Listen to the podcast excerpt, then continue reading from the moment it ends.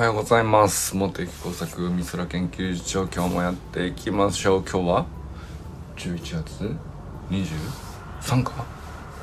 ？3かおお。もう本当にクリスマス寒波が ドンピシャで来ましたね。めちゃくちゃ寒いです。すごいこっちはね晴れてますけど皆様いかがお過ごしでしょうか？なんか善くん大阪で雪降ったって言ったな。はいめちゃくちゃ寒いですけど体調整えていきましょうね。えー、砂塚森忠さんおはようございます。森本茜さんおはようございます。山本健太さんおはようございます。清水信之さんおはようございます。寺石ゆかさんおはようございます。中村修平さんおはようございます。山田友人さんあちょうど来た。おはようございます。はい。えー、中島明さんおはようございます。佐藤直くんおはようございます。さあ今日はまあ何でもいいのですけれどもやっぱり善くんのところがどうしてもねああかねさんおはようございます。あれはどうやってあの子はあんなことを仕入れてくるんですかね？塾の先生なんですか？本当でなんか 大人でもさ俺あれあの話いくつになってしたかな？あのメラビアンの法則ってやつね。あのまあ本でいくとベストセラーになったやつがあの人は見た目が9割とかまあそんな話ですよね。まあ毎日放送してせっかく放送してるからあの朝からめちゃめちゃの重たい雪かきであー辛いね。そっか。そうだね。散々降ってクソ寒くった後に低気圧が来て雨になっちゃったのかな、うん、一回雨降ってぐっちゃぐちゃになった後。北海道ねあのべっちゃべちゃの重い雪はしんどいよね。本当に。あの あれ辛かったな。まああれ12月までのね恒例の話ですよね。のボテボテの重い雪っていう。1月2月になるとね今度もう寝雪になっちゃって。あの雪かきうんぬんっていうよりもなんか雪の上に積もってる新雪だけをどけるみたいなあの話になってくるっていう感じだったかな。いや朝からご苦労様です。あれねあの僕雪かき結構好きなんですけど朝の雪かきってね。ただ一日それで終わるよね。もう今日使い果たしたってなるっていう。あれで使う足腰とか体幹とかって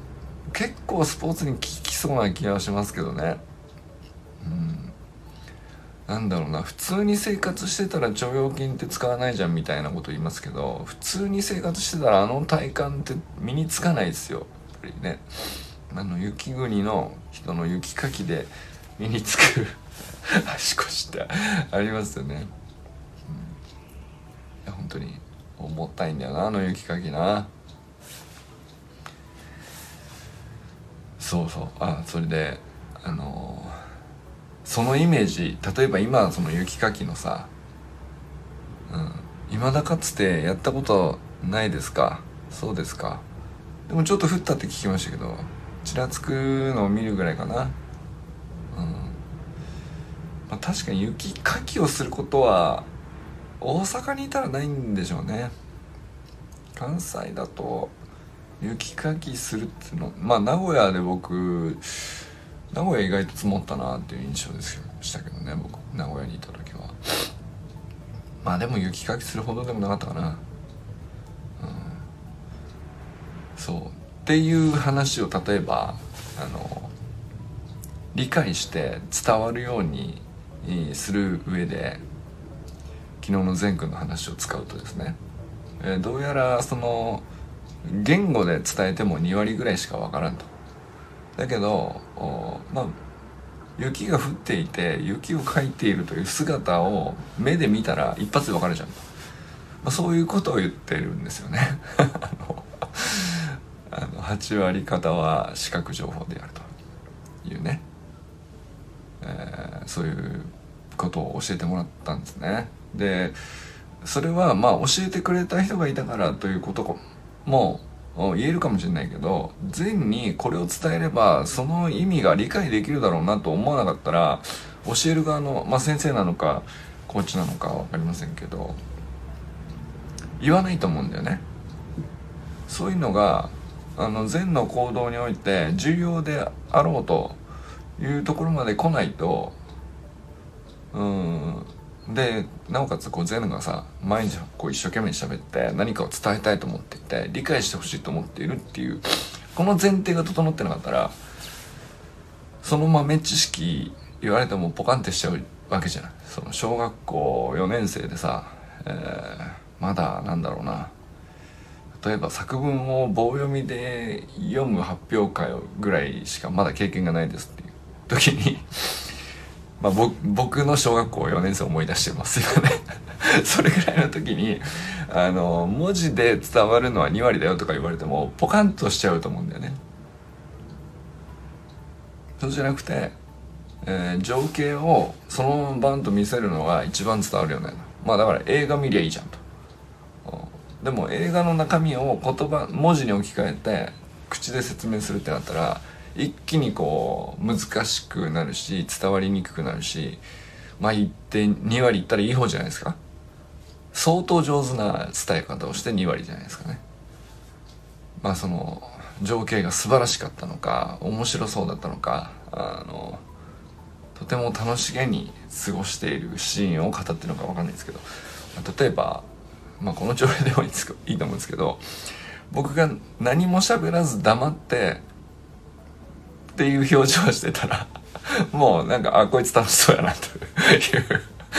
まず何も喋らなくても表情で見た目でってやったらもう8割方わかるよねっていう話だと思うんだよね。でなおかつ言ってること意味わかんなくても「わーキャー」とかっていうテンションだったら、え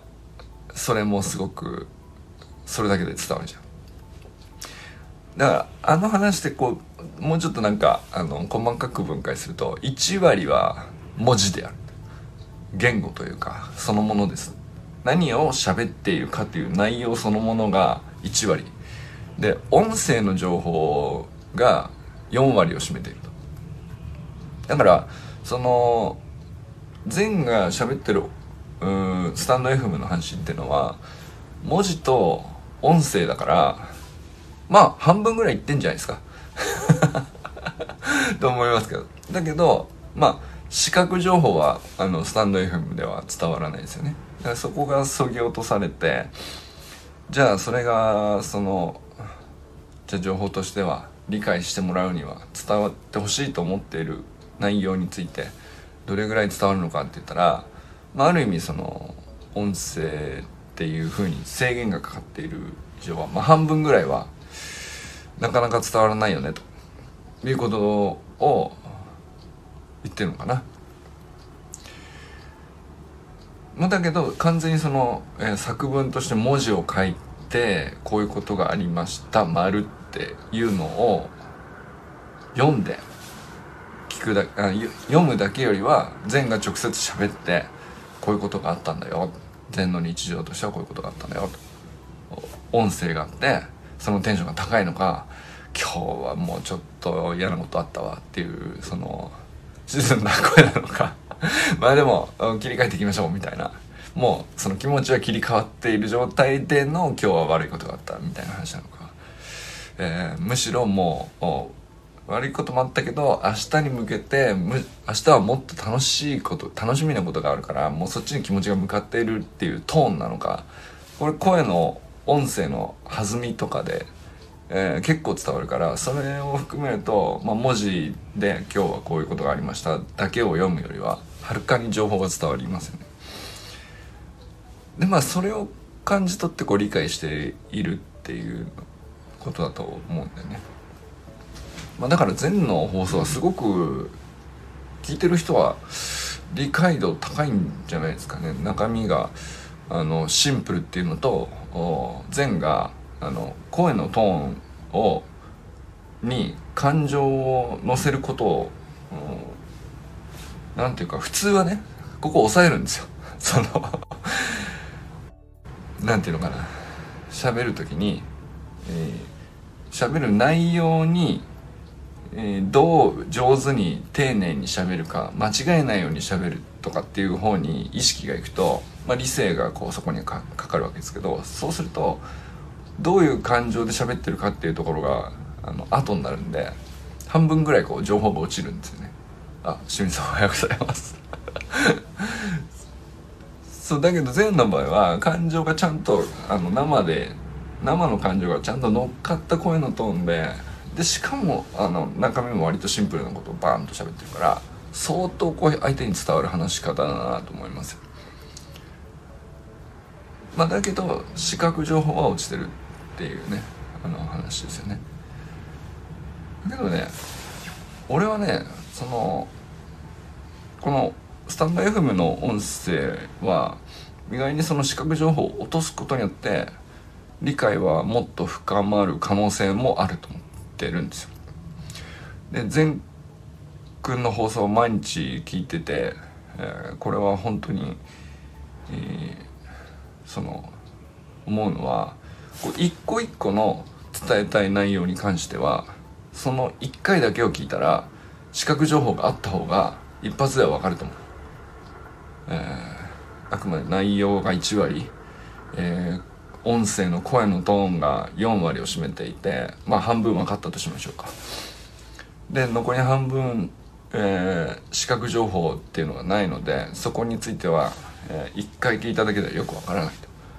まあ、これは確かにそうかもしれないけどお、まあ、善くんが毎日放送していくじゃないですか。でこれ積み上がっていくわけですよ。で善善ってどういう人だなっていうのが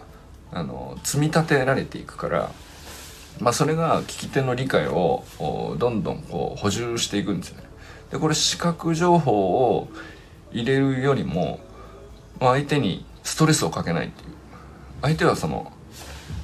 単発1回の放送だけで、えー、その内容だけを理解しようと思ったら視覚情報があった方がいいかもしれないけど視覚情報がないことによって見て何かを理解しようとするっていうのは結構コストかかるわけよ。その受け取り側からしただけどそこに関してはコストをかけずに、えー、まあ楽に音声と話してる中身だけをこうながら聞きしてでなおかつこう自分の脳みその中に全部の言ってる日頃言ってることを徐々に徐々に積み立てていくと土台がこうできるわけです。僕の中には全こういうふうに日常送ってんだなっていうのが出来上がってって全が毎日動画投稿してるよりも音声を毎日配信している方が楽に僕の中にそれが積み上がっていくわけですよね。そうすると徐々に積み毎日聞いてるうちにさああ今日もこの感じか今日はこっちのパターンかとっていうのがあの過去の積み立てが効くようになってきてあのそれで理解度が深まっていくんですよね。で家族同士でその特に何か喋ってなくてもガチャって玄関を開けるドアの音ぐらいでもう今日のテンションが上がるとかさママだったらあると思うんですよ。その「ただいま」って帰ってくるか「ただいま」って帰ってくるかっていうその感じとかって「今日調子いいな」みたいなその今日いいことあったのねっていうのがもうその何も聞かなくても大体ママは分かって、えー、どうした？今日は？という感じになってると思うんですよ。であの感じってこう日頃あのずっと積み立てられたものがあるから理解力が高いんだと思うんですよね。ママはあの禅の状態っていうのをずっとべったり監視してなくても大体把握できるっていういう感じですよね。でそれに近くなると思うんですよ。音声配信を毎日聞くっていうことでもねあのその2割っていうのを内容だけだと2割しか伝わらないと。でも一個一個を一生懸命伝えたいと。本当に100%伝えるつもりで伝えようとしてやっと2割だよっていうのも確かなことで。でこれを2割を3割にしたい4割にしたいって思って一生懸命喋るからこその積み立てでもあるのですっげえこう怖さなこと 喋ってるよね。周平さんがこう絶句してましたけどコメント欄で。何気にすげえこと喋ってると思ってる。そして最後のオチも完璧だというね。あの話をしてましたけど。いやでも本当にまさしくあれは研究に値することであのあれって本当にこう一つ一つの話は自分の日常で大したことじゃないですって本人が思っていても研究で掘り下げようと思えばもうあらゆる側面からすごいこうテーマがたくさんあって、まあ、それこそその、ね、メラビアンの法則とかって偉い人がこう研究して、えー、情報伝達っていうのは文字情報が1割で音声が4割で、えー、視覚情報が5割であるみたいなことを膨大なサンプルがあるからそういうことを、ね、割合出したりするわけじゃないですか。まあ、その法則みたいなのが世の中にこう生まれていくためにはまずねその日頃のまあ僕らが何気ないことをどうやって伝えようとしてるかっていうのを記録していくかいくっていうのが元になってるからね 全ての研究の。うんまあ、あとはねやっぱりそのまあその瞬間的に伝わる伝わらないの話で割合は確かに文字は少ないですよね。あるいは音声よりも視覚の方が高いとかっていう割合としては高いとかっていうのはあると思うんですけどこれ逆にこう記憶に残るっていう話になっていくとうんと動画より俺は音声の方が脳みその記憶には響きやすいと思うんですよ。見たものを忘れるっていうのは、まあ、これねその視覚情報をめちゃくちゃ記憶するタイプの人っていうのはいるらしいんですけど 一般的にいくとあのー、あれも見たなこれも見たなそれも見たなってこう日頃目目からいろんなものを情報を仕入れているからこう普段仕入れているからじゃあある人がこういうものを見せましたっていうのもこう埋もれちゃうんですよね。で目から情報を仕入れるってすげえコストがかかるから脳みそのコストがかかるからあのその場面だけを正確に切り取って、えー、きちんと記憶にしまうっていうのは脳みその容量めちゃくちゃ食うからあの覚えてられないわけよ。だけど音声とかって結構情報が圧縮されててえー、なんとなくトーンが響いてるのを覚えてるみたいな感じでこう楽しそうだったよなそういえばあいつ上機嫌だったよなとかあのその感じでこう蓄積されやすいのでこう記憶としては逆に、えー、音声の方が残りやすいし文字の方が何だったらあの忘れてしまっても確実にたどれますよね。えー、だからまあ教科書とかっていうのはそういうそういうことですけどあれってその動画にしてくれればいいのに教科書の中身を。それそういうニーズはあるわけです。でそうしてもいいと思うんだけど文字に残してこう情報がかなり圧縮されて、えー、理解するにはあのまあ1割しか理解できない。だけど保存される記憶に保存される期間を長くするためには情報は圧縮されていた方があのより長く残るっていうことなんじゃないかなと思ったりしましたよね。まあだから音声の配信で自分を伝えていくっていうのがこうまあ伝わる割合は、まあ、ある種こう少ないかもしれない20%かもしれないし10%かもしれないけどその分記憶が長くはなりやすいと思うんですよね。記憶に残る 前回記憶に残る。言葉になると思いますよ。そう例えばそうそうだから例えばあの昨日砂塚さんと清水さんとえーっとあきらさんか。であの YouTube の、まあ、ネタ動画というかショートムービーね。まあテレコしてすごい面白くしちゃうみたいな。ああいうの結構いっぱいあるじゃないですか。YouTube とかニコニコ動画とか。あのああいうのってさあれをこうメラビアンの法則で割り振ってあれがあれの面白さをこう、まあ、ゲラゲラ一通り笑った後に1割はあの文字情報なんですよね。あの途中でコメントがバーッと入ってあのセリフの肝みたいなところをうん読み取らせて小粋なこと言ってるなと。昨日聞いた なんていうかうまいなみたいなことを文字情報でパッと見せてるわけです。よだけど情報の大半、まあ、バックグラウンドになっている前提になっているものは視覚情報として入ってきてて、えーそのアニメーションだったら次こういう展開だろうなっていうことを半分まず受け取った上でそのバックグラウンドとしてこうアニメーションの展開がさこうなっていくだろうなっていうことを半分ぐらいその見た目で判断してるんですよね。でそこに音声でなんかそれを裏切るようなことをあのいろいろ喋るとあるいはその声のトーンがあの急に速くなったり、えー遅くなったりみたいなことが入ってくるわけですね。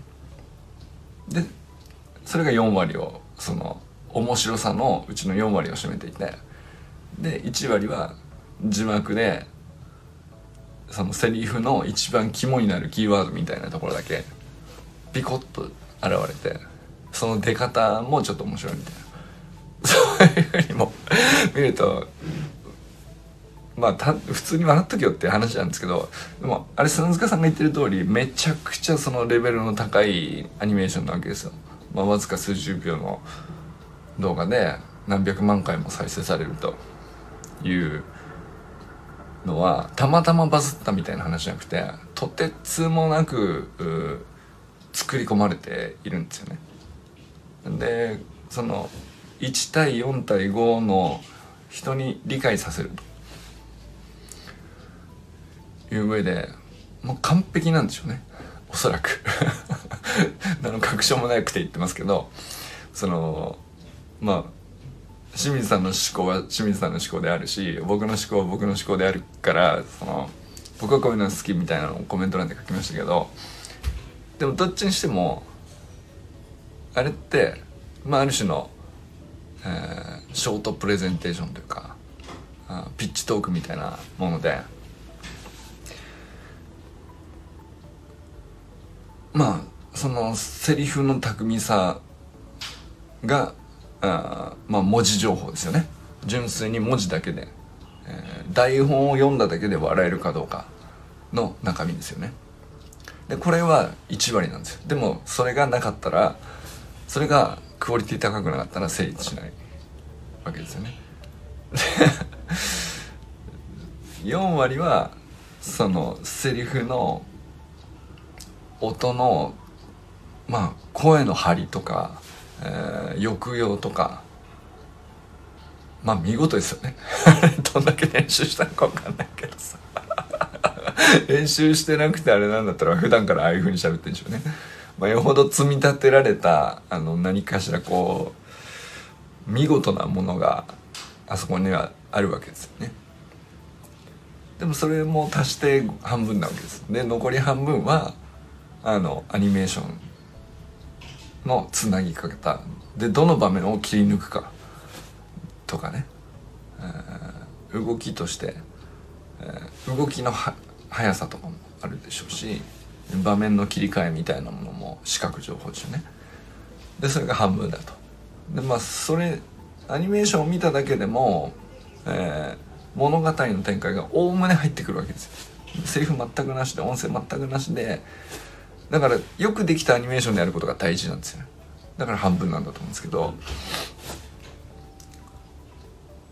だから映像として視覚としてもう伝わる半分ぐらい伝えるべきこう骨格みたいなものがほこう半分スーッと頭に入ってくるようなまあ骨格となる土台となるレベルの高い映像がしかもこう切り抜かれる場所もすごく適切で場面の切り替えもめちゃくちゃスムーズでみたいな。でそれがこう半分入ってきてでそれに対して、まあ、裏切る音声であったり、えー、巧みな言い回しの文字情報であったりっていうのが、まあ、ベストマッチした時にゲラゲラ笑っちゃうっていう。その50のおじさんが その笑いが止まらなくなっちゃうっていうね。でまあ笑いすぎてリスペクトに途中から変わっちゃうっていう。このこの人どこまでやり込んでこれを作ったんでしょうかっていううん「イフの念に近いですよね。多分砂塚さんだから。いやだからただ純粋に普通に笑っとけよって話の動画でもいいんだよ。短い動画なんだから。でバズって面白いねってみんなで笑えばいい。その小ネタとして消費してもいいんだけど 塚さんはわざわざ我がサロンにみんなにシェアしてくださったわけですけどあの普通に笑うだけではもったいない何かを感じたんでしょうね。でまあアキラさんは食いついてましたけど見事につられてましたけど まあでもアキラさんのさそのどうでもいい話のセンスにはすごく響きやすいでしょうね。どうでもいいけどめちゃくちゃ笑っちゃうみたいな。うん、あれってまさになんていうか話の文字情報だけで言ったらそうだね。あのそんなに重要ですかっていう。台本だけ読んだらそんなにはてっていう、うん、まあまあそうそうですねと。そういうことあったんですねっていうだけの話かもしれないけどあのトーンであのテンションで、えー、あの抑揚ででなおかつスタイフのさあの BGM つけられるわけじゃないですか。その時にその BGM チョイスするんですねっていうところも含めてなんですけど。笑っちゃうんだよな。あきらさんのやつな。あの割とシリアスな話してる時も笑っちゃう。ごめんなんですけど。あのバスケ部のあバスケ部じゃないか。バスケットサークルなのかクラブなのか。あのねまあ娘さんのことも含めてなでご自身があのお手伝いのコーチに入るとか入らないとか、えー、それはスポーツそのものだけの純粋な話だったらあのなんてことない話なのかもしれないですけど、まあ、当然そこには人間関係があるしうん。まあ40になったって、えー、まあ当然ね合う合わないありますからお互い。で40だからっつってその子供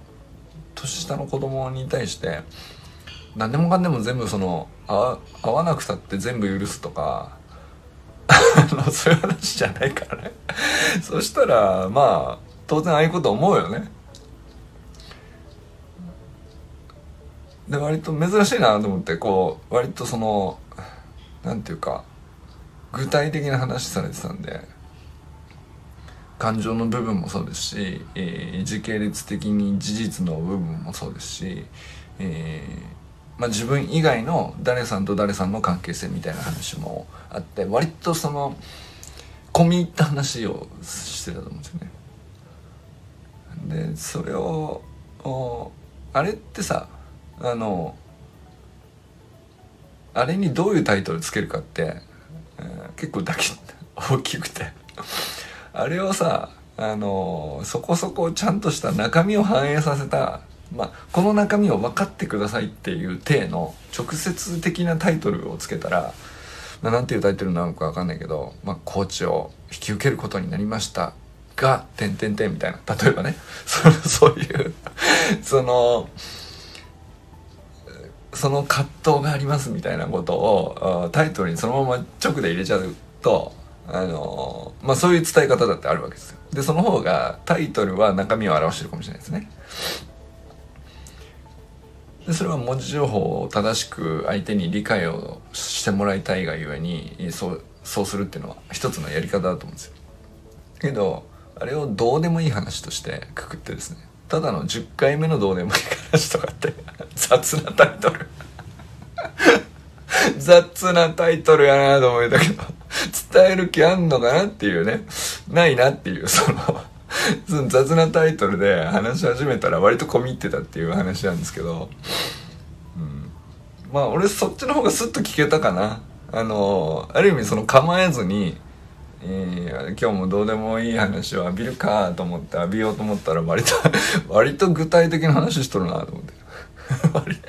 で割と込み誰と誰がどういう関係でその関係に対して自分はこう第三者的に、どういう感情になってるみたいな。割とややこしいこと話してるなと思ったけど意外とスッと入ってきて。タイトルと文字情報とかあの視覚情報とかなくてよかったケースかもしれないですね。音声が一番いいその音音便だしうんとなんだろうなハラハラしないかな。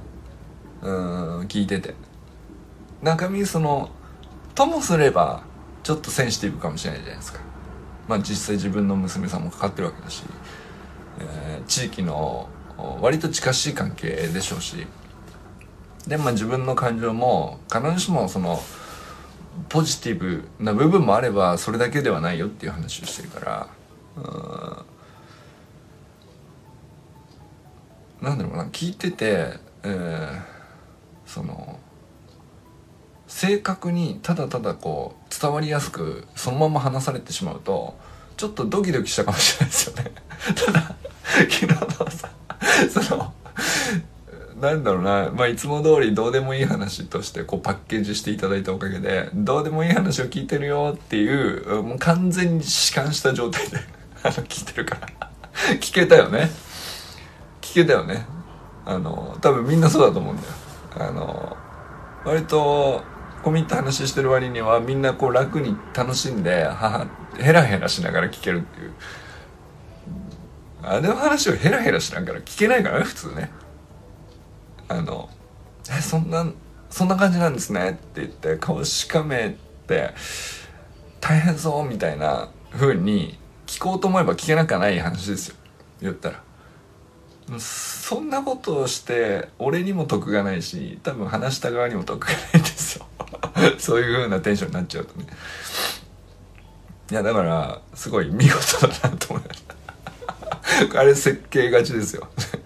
設定がちのコントみたいなのありますけど、うん、アキラさんはねあのもうキャラと設定で出落ちを食らわすっていうことに完璧に成功してるからもう何しゃ 何喋っても大丈夫って重くならないっていうね。重い話も重くならずに話せるっていうのは最強だなと思いますよね。ということで今日もね朝から笑わかしていただきました。笑わかしていただきましたって勝手に一人で思い出して笑ってただけなんですけど。いやいい朝でございます。ありがとうございます。皆様。今日も良き一日を お過ごしくださいませ。じゃあね。バイバイ。清水さんありがとう。じゃあね。